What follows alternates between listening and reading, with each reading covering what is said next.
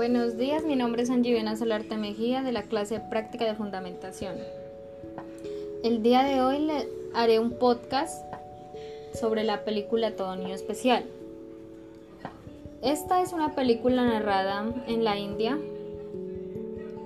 de un niño llamado Ishan, que es el protagonista, de 8 a 9 años de edad su padre es un ejecutivo exitoso, su madre es una ama de casa. Su madre es una ama de casa dedicada a sus hijos y a su marido. Su hermano mayor tiene buenas calificaciones y es un deportista, cosa que sus padres siempre le ponen de ejemplo a Isham. Isham padece de una discapacidad de dislexia que esta le provoca al no, el no saber leer y escribir. Eishan un día se va del colegio para explorar la ciudad solo. Podemos ver que el director después llama a los padres para hablar sobre el rendimiento académico de Isham y les cuenta que, que él es un niño muy distraído como que no avanza, tiene muy malas calificaciones. Los profesores se quejan mucho y además no saben sobre el problema de Ishan. Entonces los padres toman una decisión de mandarlo a un internado en donde el niño se siente muy triste y deprimido y es muy distante. Y, en ese, él no tenía amigos, pero conoció un amigo que era el hijo del profe, al hijo del, profe, del director de la escuela del internado. Él fue el único que lo trató como que bien, fue muy amable.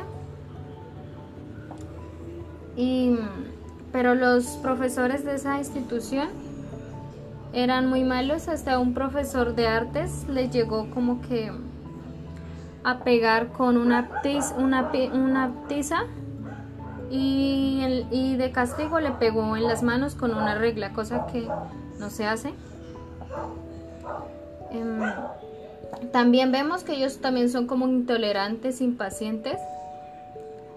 Eh, aquí se ve mucho como que la educación tradicional, ya que en estas dos instituciones manejaban las lecturas como que muy extensas y haciendo que las, las clases fueran muy rutinarias. Em, hasta que llega un nuevo profesor llamado Ran Shakar, que es el protagonista también, importante. Em, él llega a cambiar la vida de él y los estudiantes, o sea, él opta por él, porque los estudiantes se interesen por lo que más les gusta y les deja hacer lo que ellos pues les gusta. En cambio de los otros profesores no. Eh, los niños no podían como que opinar, él solo quería que su conocimiento era válido, más no de los niños. El profesor nuevo, Ran Shakar, es una, una persona muy dinámica y utiliza estrategias para cautivar a sus estudiantes para que sientan interés y que no sean aburridas sus clases. Eh, vemos que, que él se dio cuenta que Ishan padecía de dislexia. Em, fue a hablar con sus padres sobre lo ocurrido, porque sus padres no, no sabían sobre qué tenía Ishan.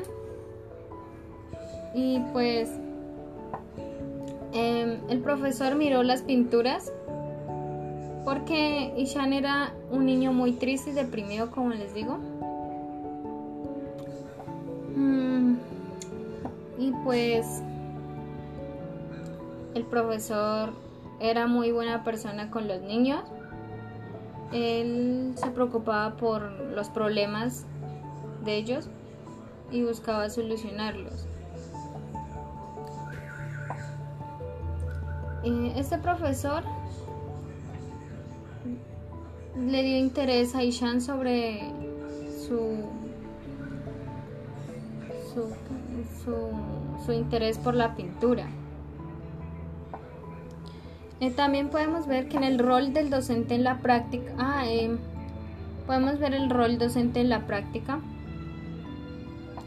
que los profesores, o sea, no solamente que los profesores no solamente son como que van ahí, van y enseñan una clase y ya no. los profesores lo que deben hacer es como tomar una observación que les permite em, conocer y entender mejor las capacidades de los niños. Los resultados de la observación sirven de base para encontrar estrategias educativas que faciliten apoyarlos para el adecuado desarrollo de sus capacidades. Conocer a un niño supone comprender no solamente su manera de pensar y de sentir, sino también la forma de cómo se relaciona con los demás, la manera como aprende y el tipo de logros y dificultades que tenían. Si queremos aprender un poco mejor los niños, tenemos que aprender a observarlos. En la observación es muy importante porque por medio de ella vamos a analizar al niño, vamos a como que a ganarnos su confianza y saber sobre los problemas que se tienen. Mm. El rol, eh, ya que el, ya que el estudiante es el protagonista en la educación y pues los profesores están para educar, educar a sus estudiantes de una manera